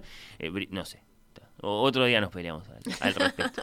Bueno, me Eh, encanta. me vengo a otra dimensión de esto de las voces de los escritores. Eh, la que se corresponde con esos escritores famosísimos, pero muy, muy, muy, muy famosos, reconocibles por sus libros, reconocibles, bueno, hasta por, por, por- por cosas que sabemos de ellos. De este, por ejemplo, sabemos que le encanta el jazz, que le encanta correr, ¿no? que, que es un escritor lejano y exótico para nosotros, pero, pero muy occidentalizado y entonces también muy, muy, muy afina a nuestras cosas Bueno, es un amante de los Beatles, ya que hablábamos de, de Lennon. Ah, ya pero, sé ¿le quién conocemos la voz? ¿Alguna vez lo escuchamos hablar a Haruki Murakami, el japonés? Ay, me encanta. No, no lo recuerdo. No, ¿No? sé. Creo que no. Creo que nunca lo escuché. A ver. そしてそれをまな板の上に乗せ包丁で半分に切ろうと Ponelo del principio, Daniel, así lo escuchamos un poquitito en inglés. ちょうどそこに電話がかかって Read in Japanese I'm afraid、uh, most of you don't understand Japanese here But I'd appreciate it if you feel the tone and the sound and the rhythm and then I read in English or something like that after that And then Jonathan will take care of the rest 昼食の用意をしている時にまた電話のベルが鳴った僕は台所に立ってパンを切ってパンバターとマスタードを塗り トマトのスライスとチーズを挟んだ Nuestros oyentes en Tokio en este momento están diciendo, esta es la voz del Japón. No, no están diciendo eso de ninguna manera, no lo No quieren. sé, pero me parece que es muy coherente con lo que uno lee en los libros. Yo me, me imaginaba una voz parecida, lo que no, Sí. me, no me suele pasar. En este caso sí me imaginaba Mirá. una, vo- una voz parecida. Y siempre como que le doy, siempre nunca me olvido que, que es japonés cuando lo estoy leyendo. Cosa que Mirá. suel- puede pasar, Puede pero pasar, sí. pero me encanta, me encantó escucharlo. Qué lindo. Bueno, yo quiero saludar en este punto muy brevemente a un amigo llamado Federico Friedrich, para ser lingüísticamente correctos, porque lo que hizo este amigo, Majo, que por lo demás le valió que lo echaran de la universidad en la que trabajaba, la. Universidad de Göttingen, Gotinga, diría Pachu, eh, es muy increíble. Es muy, muy, muy, muy valioso y que por supuesto lo olvidamos o directamente no, no lo sabemos. Y a mí me encanta saberlo. Y insisto que esto, esto creo, nunca lo conté en este, en este programa. Eh, vos entrás a una librería ahora en Montevideo, Majo, por ejemplo, la librería que te guste, la que sea, y buscas la Ilíada o la Odisea de Homero, y, y ahí están, son libros. La Ilíada, la Odisea son libros, libros griegos. Griegos decimos nosotros, que, que en realidad está mal, ¿no? Porque griegos decían en Roma. Los, griegos no eran griegos, los griegos eran argivos o aqueos o jonios o milesios o lo que fuera. Bueno, está. Libros griegos, decimos nosotros, por comodidad, que narran la guerra de Troya, ¿no? La ira de Aquiles, el viaje de Ulises, de acuerdo. Luego, en general, sabemos, lo tenemos claro, por lo menos si sentimos alguna mínima curiosidad, que existen muchos misterios, ¿no? Y muchas especulaciones acerca de estos dos libros que son muy antiguos, ¿no? Estos poemas, habría que decir. ¿no? El más importante de los cuales es sin duda la pregunta que interroga por la identidad y aún por la existencia de Homero. ¿Quién fue Homero? ¿Existió Claro. Homero? Bueno, está, está todo eso ahí. A lo largo de muchos siglos, sin embargo, no había misterio. La Ilíada y la Odisea, otra cuestión es si estaban o no estaban, porque en la Edad Media estaban perdidos. ¿no? Es famoso, por ejemplo, que Dante no, lo- no los conoció como los conocimos nosotros. Porque bueno, cae Roma, se pierde mucha cosa, después cae Constantinopla, se recupera mucha cosa. Entonces hay un agujero ahí en el que toda la cultura grecolatina había desaparecido. Por eso tenemos eso que se llama el Renacimiento después, ¿no? Pero siempre fueron libros. Eran libros antiguos en tiempos de la, de Atenas de Pericles, ¿no? Pero siempre libros, libros, libros, libros, ¿cómo está? Y eso, eh, una vez que uno tiene conciencia, claro, le, le, devuelve, le devuelve la capacidad de, asombro para cómo cambió la historia de la Ilíada y de la Odisea hacia, hacia nuestro tiempo, ¿no? Eh, pero insisto, ¿no? O a mediados del siglo mm, XV, en el Renacimiento, en el XVII, bueno, está, la Ilíada y la Odisea eran libros, hasta que los leyó Federico Ajá. que dijo lo que dijo después de leer y por eso lo echaron de la universidad. Adelanto que Federico es el padre de la filología moderna. Es decir, la filología ya existía, pero una vez que este señor la empezó a practicar, este, el, el estudio de los textos antiguos para, bueno, aproximarse eh, a, a- a la historia de las, de las épocas antiguas, ¿no? A través de sus textos, a través de leer sus textos. Bueno, está. Una vez que Federico los leyó, esa, esa historia cambió. Él hizo sus propias ediciones de la Ilíada y la Odisea y, y las prologó, ¿no? Entonces tenemos los, prolo- los prolegómenos eh, a Homero. Y ahí él afirma que estas epopeyas no siempre habían sido libros, sino que en realidad eran una gran suma de fragmentos épicos de diversos autores, por así llamarlos, la palabra autor es rara acá, de épocas muy distintas, refundidos, y esa es la palabra que él utiliza, en una única narración en verso, varios siglos después de haber iniciado su camino, alrededor del siglo VI, dice él, antes de Cristo. Por orden de uno, Pisístrato, que era intendente de Atenas en ese momento. Intendente no es la palabra, pero bueno, está, eh, vale Pero como tal. Sí. Eh, estaba harto de que existieran este Pisístrato eh, infinitos poemas que cantaban la gesta de Troya y quería fijar en un único texto que reuniera lo esencial de todo ese caótico coro. eh, bueno, eso, la historia de la ira de Aquiles y la historia del viaje de Ulises, ¿no? La Ilíada y la Odisea. Bueno, ves, aparte el lío, nosotros decimos Ilíada porque este porque esa es la cuando en realidad le decimos Troya a Troya, no, le decimos Ilión, pero bueno, tendríamos que decir la Troyada si, si fuéramos coherentes. Lo que lo que este Friedrich August Wolf, que nació en Sajonia el 15 de febrero de 1759, que se murió en Marsella el 8 de agosto de 1824, hizo fue escuchar la voz de Homero. Leyó con atención los poemas hasta el punto de, ah, yo ahora lo estoy escuchando a Homero. Y se dio cuenta de que esos poemas no podían ser la obra de, un, de una única persona, sino que eran una fijación escrita, y acá viene el concepto clave, de una larga tradición oral. La guerra de Troya, si era un hecho histórico, eso lo seguimos discutiendo, en principio sí, parece que sí, incluso la encontraron. eh, Troya la encontró un, bueno, un tipo cualquiera que tenía berretín de arqueólogo, uno que se llamaba Schliemann a comienzos del siglo XIX. Bueno, un tipo con, una gran ambición ¿no? histórica, un gran aventurero. Eh, Federico lo creía, creía que la, que la guerra de Troya había sido un, un hecho histórico allá por el siglo XII antes de Cristo. Bueno, está. Los griegos, por así llamarlos, eh, habían empezado a cantar la gloria de sus héroes muy encima de los hechos, ¿no? Por eso, se- digamos, eh, lo- los hechos quedaron guardados, porque inmediatamente que ocurrieron los empezaron a convertir en relatos y en canciones. Eh, estas historias, las historias de, de Aquiles y de Ulises, lentamente empezaron a tomar forma. ¿no? La tradición oral de qué se vale? Bueno, de la musicalidad, del verso, ¿no? El, el verso homérico es un verso característico, es el que funda la poesía moderna. Bueno, está. Alguien, acaso Homero, salvo que no sabemos quién, si fue un único poeta, si fueron un montón, incluso existe la tesis de que capaz que alguno fue una mujer, el que escribió concretamente buena parte de la Odisea, todo eso se, debate, fijó por escrito, convirtió en libros a los poemas fundacionales de la cultura occidental, por eso es tan importante esto, ¿no? Que entonces hicieron su camino en el tiempo de los hechos o, leyendas que cantan al- a lo largo de varios siglos a través de la tradición oral, es decir, a través de las anónimas pero unánimes, como le gustaba decir a Borges, ¿no? Unánime, una sola alma, voces de esos oscuros e imprescindibles griegos que son para nosotros, eh, ellos también, Homero. ¿no? Sí, Homero. Homero es muchas voces. Y, y- y- y bueno, está. eh, bien Federico que lo supo escuchar. eh, Acá no hay una sola Sí, voz, acá hay muchas voces. Y además que me gusta. Eso es leer también. Claro, leer es escuchar una voz. Eso es leer. Como dice mi querida Oladie en La raza de los nerviosos, si hay alguna magia en los libros, está en las voces de los personajes. No en lo que dicen, no en lo que cuentan, sino en el tono con el que expresan su carácter o definen su mundo, las voces. Claro. Escuchar con los ojos. Pero además, eh, todo, todas las historias de los libros antes fueron voces, ¿no? Antes eran orales. Hasta Bueno. que, hasta que hubiera, hasta que existieron los libros. Bueno, un gran abrazo para Federico Wolf, Friedrich Wolf, padre de la beso. filología moderna. Sí, si nos está escuchando. Una cosa que me puse a investigar fue cuál era la primera voz grabada. Y al parecer el- había- hay un librero francés que quiso registrar, estaba estudiando, era joven, tenía 37 años de edad, en 1854, estaba estudiando la voz y quiso registrarla y eh, lo que pudo hacer es grabarla pero no reproducirla. Recién en 2008 se pudo escuchar qué, qué era lo que este hombre había grabado, este librero francés. Conozco esa historia y te peleo esto. Él, él no tenía ningún interés en reproducirla la voz. Él, Es- él lo que quería era solo Mi pregunta es, ah, ah, ok, ok, pero mi pregunta es para qué, para qué guardarla si vos no la podés reproducir. ¿Para es qué? un genio. Yo ¿para te lo otro? contesto. Para, porque el proyecto de él se llamaba La palabra que se escribe sola. Ajá.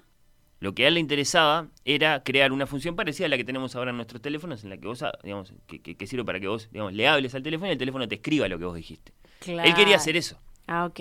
Un visionario, total. Increíble. Un adelantado a su increíble. tiempo. ¿Dijiste cómo se llama lo que inventó? ¿Cómo se llama? El- El, auto... El fonoautógrafo. Está, el fonautógrafo. Y Una máquina maravillosa, que lo que hacía eh, era un brazo. Yo la conozco esta historia porque creo que la contó Lucía acá en el programa. Eh, un brazo con un lapicito. Que el brazo te respondía a, las, a las vibraciones de la Hermoso. mandíbula y de la caja sonora ¿no? de, de la voz de una persona y, y transcribía esas vibraciones. Claro. Es mi sueño como periodista eh, que vos, eh, que, que, que- que pasás por el infierno de la desgrabación cuando, Claro. como periodista de prensa, ¿no? pasás por, eh, ahí yo digo que hay un círculo de infierno que es, la- es desgrabar. Es un, estás desgrabando Tremendo. todo el día, ese es un círculo del infierno. Eh, vas a entrevistas, volvés con tu grabadora y tenés que desgrabar horas desgrabando. Y Pausa, ese- pausa, Hay pausa. ahora aplicaciones que lo hacen, pero nunca son exactas y, y son exactamente eso. O sea, mi sueño es que ex- eh, sea con exactitud. O sea, y todo quede transcripto y uno solo tenga que editar y vaya lo importante. Eh, no, no, no, no te vas a salvar nunca de ese infierno porque ni, ni la máquina de, de aquel señor que se llamaba, no sé si lo dijiste, Eduard León Scott de Martinville. No le había dicho el eh, nombre. Ni, ni la que tenés eh, en tu iPhone, Majo, eh, o en tu teléfono, el No que tengo sea. iPhone. No tenés iPhone, bien, lo aclaraste. Tengo una militancia con eso, sí. Funcionan demasiado bien. La, la de Eduard León era un desastre, te- seguramente era un desastre. No Pero estamos hablando de 1854. o Bueno, sea, sí que estoy diciendo muy muy severo. severos, totalmente. Pero después finalmente fue Thomas Edison Sí. el que en 1877 inventó el fonógrafo y se grabó a sí mismo con- contando un cuento. Eso es maravilloso. leyendo un cuento y esa es la primera, la primera, el primer registro que tenemos. Y ahora le voy a pedirle a Daniel, porque así como vos pasaste los audios de los escritores, yo encontré y fui rescatando audios de distintos personajes famosos que yo creo que muchos de estos ustedes no le conocen la voz, a otros sí, pero me parece fascinante escucharlo. Viajemos, Arranca por Picasso, por Pablo Picasso. Verdad, porque yo nunca he, me he olvidado España y siendo cada vez al extranjero se vuelve uno más español aún. Y, y- pero ya sabe usted que yo he vivido aquí toda mi vida y que mi madre, mi mujer, mi hermana y mis niños son de aquí. Esta es Mary Curie. De radiologie pour le témoignage d'estime qu'elle m'a apporté ici et auquel je suis extrêmement My profession and Sigmund Freud. As a neurologist tries to bring relief to my neurotic patients. It is impossible to Einstein. achieve peace as long as every single action is taken with a possible future conflict in view. Ah, j'en suis ravi. Coco Chanel. Évidemment, c'est ce que j'ai cherché, c'était mon but. Créer un style, il n'y en avait plus. À mon sens, car il n'y a pas de style en France. Just want to behalf of Walt my Disney. and especially the the naturalist photographers who have played such a great part in making the nature films. Many, many thanks. Well, I have a little Thomas Edison, que hablábamos recién. but that's because I'm getting old. But I've got a lot of ginger yet. Oh, I think um, Este es Alfred Hitchcock. I was driving with my wife to Dubrovnik in the middle of the night, and we were on a ledge, on a mountain ledge, 8,000 feet up, and we came head to head on with a bus. To those who can hear me, I Charlie say, Chaplin. do not despair. The misery that is now upon us is but the passing of greed, the bitterness of men who fear the way of human progress. The hate of men will pass, and dictators die, and the power they took from the people will return to the people. This is very important what he said. María Calas, que la nombraba. Boys, and don't consider yourself anything else. And let it out with control, but always your lovely tenor voice, let it out. Tenore cantabile, another tenore cantabile, but you must let it out. Y esas son maravillosas. Y este es Salvador Dalí. Me ponía dátil aquí y un poco de miedo en la comisura de los labios y entonces esperaba el momento, bobaba de satisfacción, porque cuando pinto babo de satisfacción. ¿No te parece Qué que gran es, recorrido. es hermoso? ¿No te parece que Sigmund Freud tiene exactamente la voz que uno imagina con la, la severidad de Sigmund Sí, Freud? un poco influida por, por, por la parodia de, de Pachu del alemán tipo, digamos, eh, a nuestros oídos, que todos los alemanes no sé. No sé, pero Hitchcock. Y él, eh, Hitchcock seguramente ya lo había escuchado, pero me encantó escuchar a Picasso, que no, lo, no lo reconocía. Y Sigmund Freud me pareció increíble. Ese sí que nunca, nunca lo había escuchado. Un gran paseo. Un- algo que nos quedó por el camino Bueno, fueron las voces del cine. Eh, a mí me pasa que obviamente hay obviedades como De Niro o Meryl Streep pensando en una mujer. Pero a mí me gusta especialmente la voz de Edward Norton, por ejemplo, que últimamente la tengo asociada a, mm, a Wes Anderson, porque eh, le ha puesto la voz en off. Pero Billy Bob Thornton tiene una voz increíble. Jeremy Irons, mencionaba a alguien en Twitter, también tiene una voz increíble. Ewa- Ewan McGregor tiene una voz muy particular, que si no me equivoco la vimos en el, la escuchamos en El Gran Pez.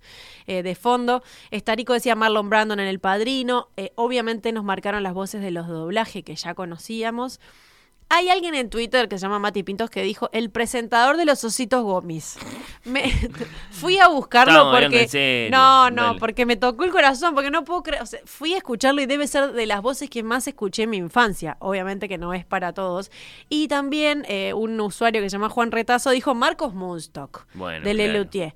Ese es un nombre que apareció y que obviamente lo puedo reproducir en mi, en mi cabeza. Es espectacular. Bueno, si viniéramos al Río de la Plata abajo, China.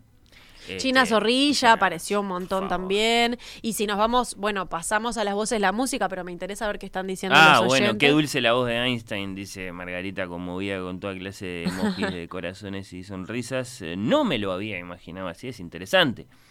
Eh, al revés de cómo pasaba cuando imaginábamos el rostro de una voz. ¿Qué voz le asignamos a un autor? Gracias. Claro, sí, fue el ejercicio que propusiste de alguna forma, ¿no? Claro. El de invertir nuestra curiosidad.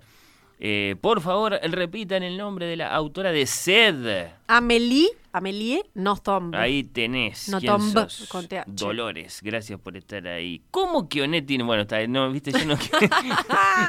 no Pero era- que te va a venir no la, la banda sí. loca de Netti, te va a venir a buscar a la puerta acá de Radio Mundo. La voz de Juseca, dice Álvaro. claro, verdad. mezcla de, claro, la, la voz de él con la voz de su, de su don ¿no? Claro. Este, sí, sí.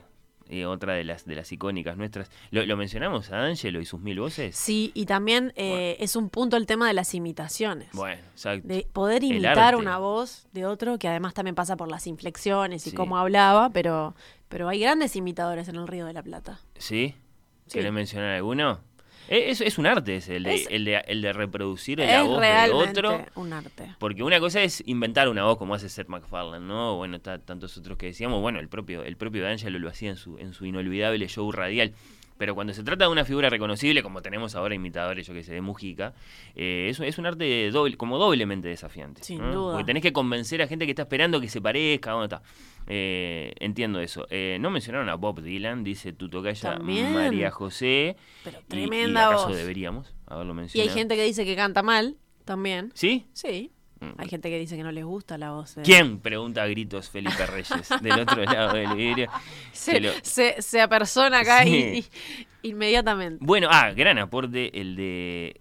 Mm, ¿Cómo se llama esta oyente? Eh, Diana. Eh, la voz de Mandresi. La voz de Rafael Claro, Mandresi. la voz de Ah. Rafael Mandresi que lo iba a mencionar porque obviamente si pensamos en voces de la música, vamos a escuchar a la primera que viene, o sea, si pensamos en el tango, obviamente la primera... El Yo- varón del yo tango, nombraría, Julio Sosa. yo no, no, yo nombraría a otro, como el polaco Goyeneche, que es el que elige Mandresi, pero obviamente que nos viene esto a la imaginación. De tu suspirar. Cómo ríe la vida si tus ojos negros me quieren mirar. Y si es mío el aneparo de tu risa leve, que es como un canetar, ella quieta mi herida, todo, todo se olvida. Por mi parte te peleo que esta es la voz de toda la cultura. De toda la cultura. Esta es la voz. Sí, no, no hay otra. A mí La yo- más singular, la más rara, la más prodigiosa. eh, Yo solo- nunca, jamás en mi vida, y me encanta el tango, nunca, nunca pongo a Gardel. Andate. Nunca. Andate acá. No, no, no, para mí el polaco Goyeneche es Ay, mucho mejor. Eh, pongo cualquier otro, o sea, nunca, eso es lo más elocuente, nunca pongo Gardel. No, no. Y yo escucho tango, pero nunca pongo Gardel. Pero bueno, es, es una voz, es, es una voz rioplatense, porque hay que, Sí, reconocerlo, sí. es, es una de las voces rioplatenses. Es y- un fenómeno de la voz. Además es eso. Es, es un, es- es- está bueno. Es está. verdad. Eh, la voz de Sean Connery, dice. La voz de John Connery, totalmente. Y- y específicamente la voz de Morgan Freeman, que es Bueno. Dios en todo. O sea, es el- la voz de la conciencia. Sí, yo me todo. acordaba de una escena en TED que me divierte mucho. Bueno, ahí está Seth MacFarlane, ¿no? Creando el, el- el osito ese, que es un osito de peluche que dice mucha mala Sí. palabra. Y, Me hace y- gracia que y- recurras y- a esa y- película Bueno, infame. porque- no, es muy divertida, perdón. Y, hay, y, en un- y tenemos a Morgan Freeman ahí, Vos, de un abogado. vos, Tchaikovsky, me re- me re- te vas a, Ted, el osito. ¿No te hace por gracia no, Ted, el no, osito? Te Ah, y mirá que me, me gusta la comedia, el género comedia es sin duda el, el capaz que es el que más me gusta. Me divierten las dos. Y en la segunda, cuando lo van a ver a Morgan Freeman, que es un abogado, y lo no lo conocen, ¿no? Morgan Freeman los saluda por primera vez, el osito abre los ojos muy grandes y dice, quiero una cama hecha con tu voz. Es muy bueno, sí, No, Morgan. Freeman es la voz este del, del off, la voz en off Eh, del, del cine, digamos. Sí, bueno, está eh, muy honrada por ese saludo especial para los oyentes del vivo. Qué lindo el tema que propuso Majo. Una gran voz de los medios es la de Nano Fole, dice Ay, claro. Elena. Eran dos. Eran dos, claro. También eh, voces que me resultan muy agradables, las de Malena Rodríguez, compañera de la casa, e Inés Bortagaray. Tienen voces muy reconocibles. Es verdad, es Es, verdad. verdad. Bueno, está, tengo un montón, yo qué sé. Está. Bueno, si sigo por la música, eh, nombraron a El Darno, a Darno Jans, que también tiene una gran voz. Yo elijo siempre a Fernando Cabrera por su particularidad. Eh, apareció mucho Serrat. Serrat es la banda sonora de la vida de mucha Por gente. favor. Creo que era Marester Burgueño que decía eso, como que Serrat le contaba cómo era la vida desde toda su vida y, y se acostaba con, Sí. con Alejandro Dolina. Y si nombraste a Peñarol, Joan Manuel, tenés que nombrar a, Nacional eh, Joaquín Sabina. Ah, pensé que ibas a decir Perales. No, no. El, el- el Perales, no, no. Ah, por favor. Es otra No. cosa. No, no. Sabina, que es un gran artista también, eh, que no canta bien como Serrat, pero que es un gran artista y que, y que tiene una gran. una- Sí, una, tiene una una, muy voz al menos muy, muy, muy reconocible. Y nombraron también a María Elena Walsh, que fue la voz de la niñez de muchos. Eh, nuestro compañero Gastón González Napoli nombró a Brian, a Brian Johnson y a Bon Scott de ACDC y lo que le había pasado la primera vez que los escuchó. Porque cantan los dos. Sí. Ah, no, está bien. En Twitter, Ignacio Gómez decía Caetano Veloso. Me parece una, como que agarrar y re- este, traer a alguien que a priori uno ni lo piensa, pero tiene una voz hermosa, muy dulce, Sí, Me muy encontré con suave. él en una película de Almodóvar hace poco. Creo que no hablé con ella. In- Increíble. En la banda sonora decís. No, no, está él actuando. Eh, Ah. hay, hay un momento, si no me equivoco. Él No me acuerdo para nada. Sí. Y después, eh, un amigo, Gustavo Verdecio, nombraba a Serge Gainsbourg, que tiene una voz increíble, Sí. Leonard Cohen, Charles Aznavour, Jane Birkin, entre un montón de otros nombres que tiraban. Había otra gente que decía Aretha Franklin, también es una gran voz. Y en Uruguay, obviamente, que surgía la voz de Pedro Dalton también. Y Mandresi no solo hablaba del polaco Goyeneche, sino que además hablaba de Paolo Conte, que es un italiano que canta espectacular. Le pido perdón a Mandresi por no haber incluido una canción, porque para mí Perdón. Paolo Conte es él, porque, porque no conozco un fan de Paolo Conte mayor que Rafael Mandresi. Tendríamos que haber pasado una de sus canciones. Gustavo dice, por el poder de Grayskull, no sé si homenajeando a la, a la, a la voz que, que A hacía ese doblaje de He-Man, pero no, lo dice así y, y lo, y lo grita después, el locutor de Alfa FM, del que no sabe el nombre, Ay, Gustavo, claro. pero está. Sí, sí, Claro. es verdad que es una voz. Sí. Sí, Sí. bien cerquita. Y yo creo que también el de Babel y las, las voces del tiempo. y Un saludo a todos los, locutores de este país eh, que hacen de la voz, claro, un, un- un arte muy puro, ¿no? De muy una manera súper anónima, además, Claro, porque por no eso, sabemos. exacto. Es, es eso, es la Nos voz. acompañan todos los días y no sabemos, no sabemos cómo se llaman. Bueno, yo para cerrar voy a tener un momento cita rosa. Re- no sé si tenés algún mensaje más Nah, para leer. tendría Obviamente eh, eh, tenemos las voces de la política. Eh, vos decías que Gabriel Calderón dice que, que, un que un político tiene que ser un buen actor. Lo que dice Calderón es increíble porque él dice hay dos extremos, ¿no? Eh, el teatro en el que aceptamos la mentira, sabemos que lo que está pasando ahí no es verdad, lo aceptamos, ¿no?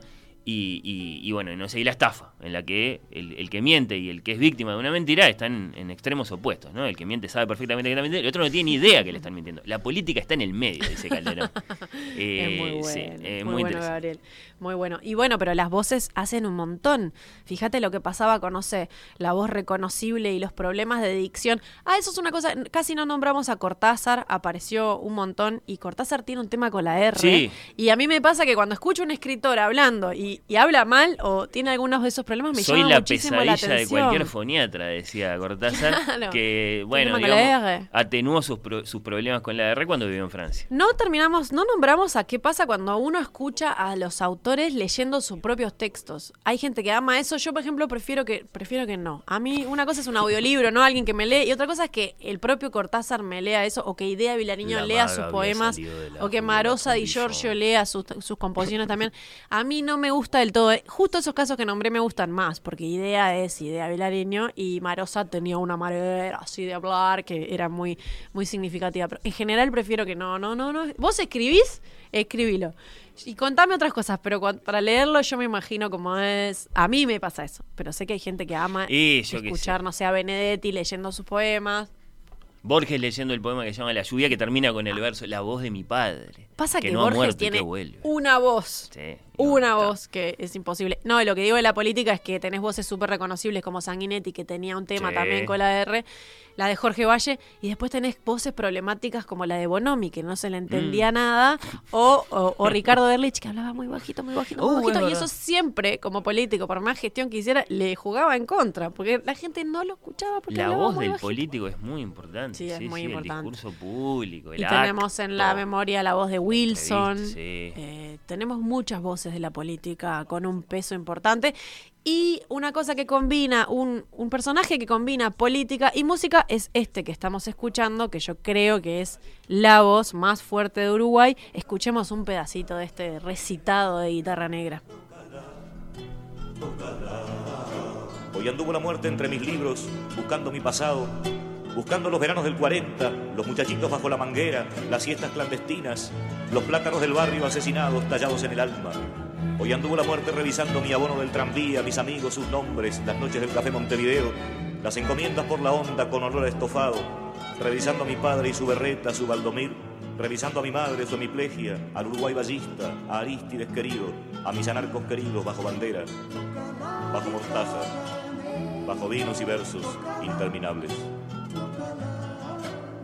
Hoy anduvo la muerte revisando. La voz de Don Alfredo, sí, debe ser, si lo sometes a votación, la voz del Uruguay, es posible, Majo, te lo acepto, me parece muy buena tu elección. Que además dice, hoy anduvo la muerte revisando mis libros, revisando mi pasado. Me mata. Me Sí, sí, mata. y no es algo que que escuche muy a... Claro, La ¿por qué escuché negra. guitarra negra? Porque es el recitado de este Alfredo que, que ya escribía poemas antes, que no era solo cantante, que escribió libros, que escribió cuentos. Que había sido locutor también, ¿no? que había sido locutor que había en em, y que en este caso está recitando más que cantando, Sí. entonces para escucharle más la voz fue que elegí arrancar con guitarra negra. La voz ahí un poco cantada, pero más bien hablada. Hermoso, hermoso. Ana Rosa, la voz de Babel es actriz.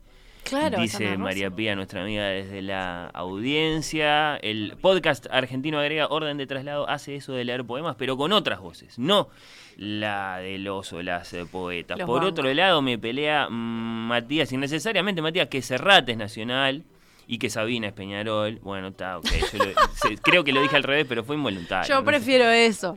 Yo prefiero eso porque soy hincha nacional y banco a Serrat más La voz de Caetano es en sí misma un instrumento. Ay, no, no es Eh, una dulzura. No, sí, estamos de acuerdo. Esta es Mónica, muchas gracias. Bueno, me van a quedar tantos sin leer. La voz del enano de la vela puerca, por favor. Grita, ¿quién lo dice? Que lo, con varios signos Polémico. de Germán. Bueno, pero si aceptamos a Pedro verdad. Dalton, ¿por qué no? No, no, no, está bien. No, y ¿sabes quién de Brasil? Arnaldo Antunes. Arnaldo Antunes tiene una, una voz así, que, que mm, cuando trabajaba en El Observador, eh, Tato Minuti le hizo una nota y cuando por teléfono grabándolo y cuando cortó, dijo, me pasaron cosas. Porque era una, eh, o sea, no, me tembló todo con la voz de este hombre, pare- parecía una voz intervenida por una, por una aplicación, una voz. Mm. No me puedo, no la puedo imitar. Muchos mensajes sin leerlos, agradecemos todos. Cierro con este porque está, porque es como está, está, está, está pensado para esto. Es de Emilia, dice amo a Nicolás Guillén leyendo sus poemas. así que no sabe de lo que estás hablando, Majo. Esa parte la agregué yo. Precioso programa. eh, los quiero. Ay, nosotros también, No, no, sé sí, quién sí. sos, pero nosotros también por estar ahí en vivo, a o vivo. Sí, sí, sí. Bueno, tenemos a don Alfredo por ahí con su guitarra negra y esto te lleva, Majo, al cierre que elegiste para esta conversación. Siempre es un cierre muy cuidado, muy pensado, muy elegido. ¿De qué se trata esta vez? Esta vez se trata de invertir un poco la idea, porque escuchamos, la, escuchamos eh, a una de las voces más fuertes uruguayas que conocemos, pero elegí escuchar la voz escrita de Citarrosa, que no se conoce tanto, que es una voz mucho más íntima y mucho más frágil y mucho más personal, diría yo, porque él en las canciones este, volcaba mucho su persona, pero también había una cosa política, ¿no? O sea, algo más social, era distinto. Y recogí un, de un libro que se llama Por si el recuerdo, es un libro de cuentos de 1988. Alfredo Citarrosa tiene un libro que se consigue por Mm. ahí, no es muy fácil, pero se consigue, en el que hay un cuento que a mí me gusta muchísimo que se llama Tente en el aire. Y voy a dividir esto en dos partes, porque no puedo leer todo el cuento, porque el cuento es muy largo, o bueno, es más largo de lo que se podría leer acá. Así que arranco con la primera parte, con cómo empieza. Tenemos unas guitarras. Tenemos unas guitarras del cuarteto Citarrosa la lectura de Majo. para no leerle arriba a No, Alfredo, que me parece este, una, una ofensa. Bueno, el poema, el cuento Tente en el aire dice, arranca así. Aquí son verde esmeralda. Lo llamamos colibríes, picaflores, pájaros, mosca, tente en el aire o pájaros joya. Son los enanos del mundo, del mundo de las aves, apodiformes, clasificados sistemáticamente en esa forma, justamente porque reciben toda clase de apodos, joya, mosca, flor, y pertenecen a la familia de los troquílidos, que apenas alcanzan el tamaño de un abejón. Sus alitas vibran de 75 a 100 veces por segundo, de modo que pueden permanecer inmóviles si eso necesitan, aguardando la apertura de una flor o para capturar un pequeñísimo insecto.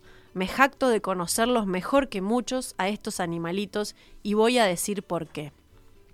El jardincito era interior. Yo había alquilado el apartamento del fondo de una casona donde vivía solitario, no solo porque el Doberman era temible, sino porque después de una segunda separación de mi mujer, de mi mujer fabuladora, dicen que la tercera es la vencida, quería tomarme mi tiempo para razonar, elaborar el porqué de nuestras desdichas padecidas. Exiliados, desexiliados, amándonos, necesitándonos, mi mujer y yo habíamos sido compañeros a pesar de carecer ambos de una familia sólida. Yo también fabulaba a veces, en particular cuando se trataba de hablar de mi pasado. Era como si ambos fuésemos pájaros pigmeos desde nacidos. Los colibríes tienen un tronco minúsculo, pero sin embargo muy fuerte. Las patitas cortas, provistas de unas uñas idóneas, son capaces de agarrarse a las más pequeñas rugosidades. Creo que así vivimos mi ex, mujer y yo, durante años, posándonos cada uno en el otro alternativamente, en las finas grietas de nuestras almas respectivas que se amaron entre remotos dolores durante casi 20 años. Acá voy a hacer un pequeño paréntesis para pasar a la segunda parte, a cómo termina en este cuento él va, creo que ya se entendió la comparación que está Mm. haciendo con los colibríes, después cuenta intimidades de la pareja, de ese apartamento alquilado que tenía un jardín al que venían colibríes, al que él ya había empezado a conocer, hasta que un día uno de estos colibríes se le mete a la casa, queda atrapado porque no sabe cómo salir, y él está intentando en esta parte última del cuento varias maneras de ayudar al colibrí atrapado, y dice lo siguiente, termina así. Se me ocurrió arrimar un taburete a la puerta de entrada y desde allí, trepado de modo que mi cabeza quedaba un poco más arriba del marco de la puerta, más o menos a la altura por la que volaba el picaflor, con la mano derecha cerrada a la altura del pecho, de modo que solo quedaba extendido el dedo índice, empecé a imitar sus zzz, agregando los breves ies que solo expresaban mi propia angustia. Fueron apenas unos segundos. El pajarito voló hacia mí, bajó, se posó en mi dedo índice y salió disparado por la puerta, chillando de alegría. Su pareja acudió de inmediato y sosteniéndose quietos, vibrando en el aire bajo el tibio sol, los vi besarse.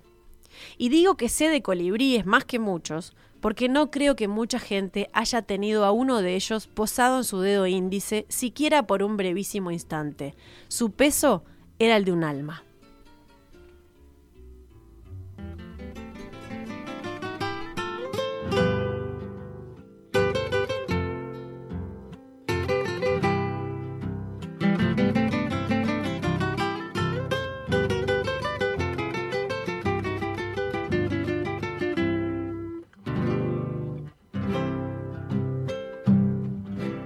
Yo no canto por vos, te canta la samba y dice al cantar, no te puedo olvidar, no te puedo olvidar.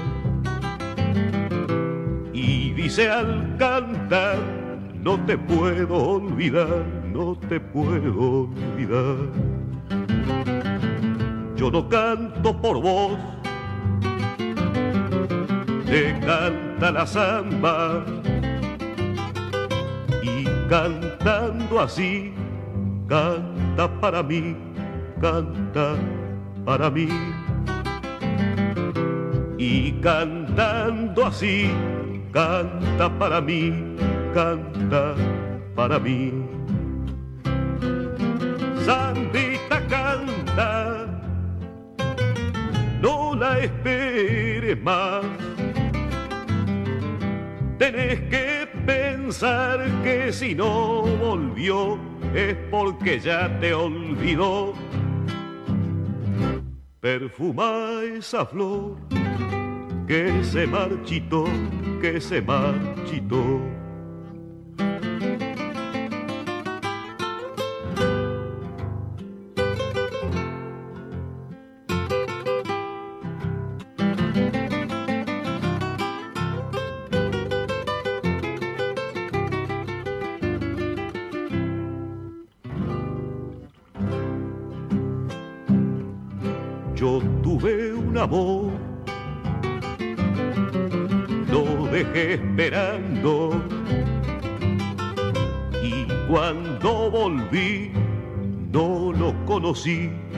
No lo conocí.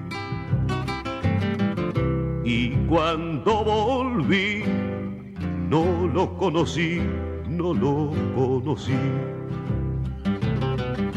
Dijo que tal vez me estuviera amando,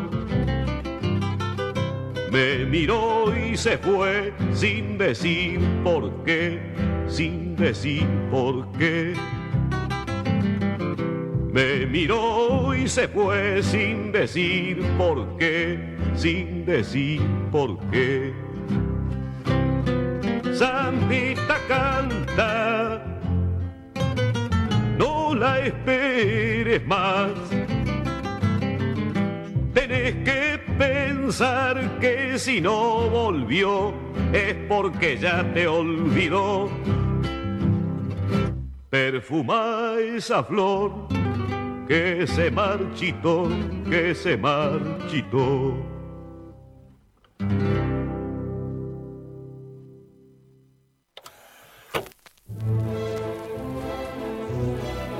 Oír con los ojos. Un programa Bajo los efectos de la lectura.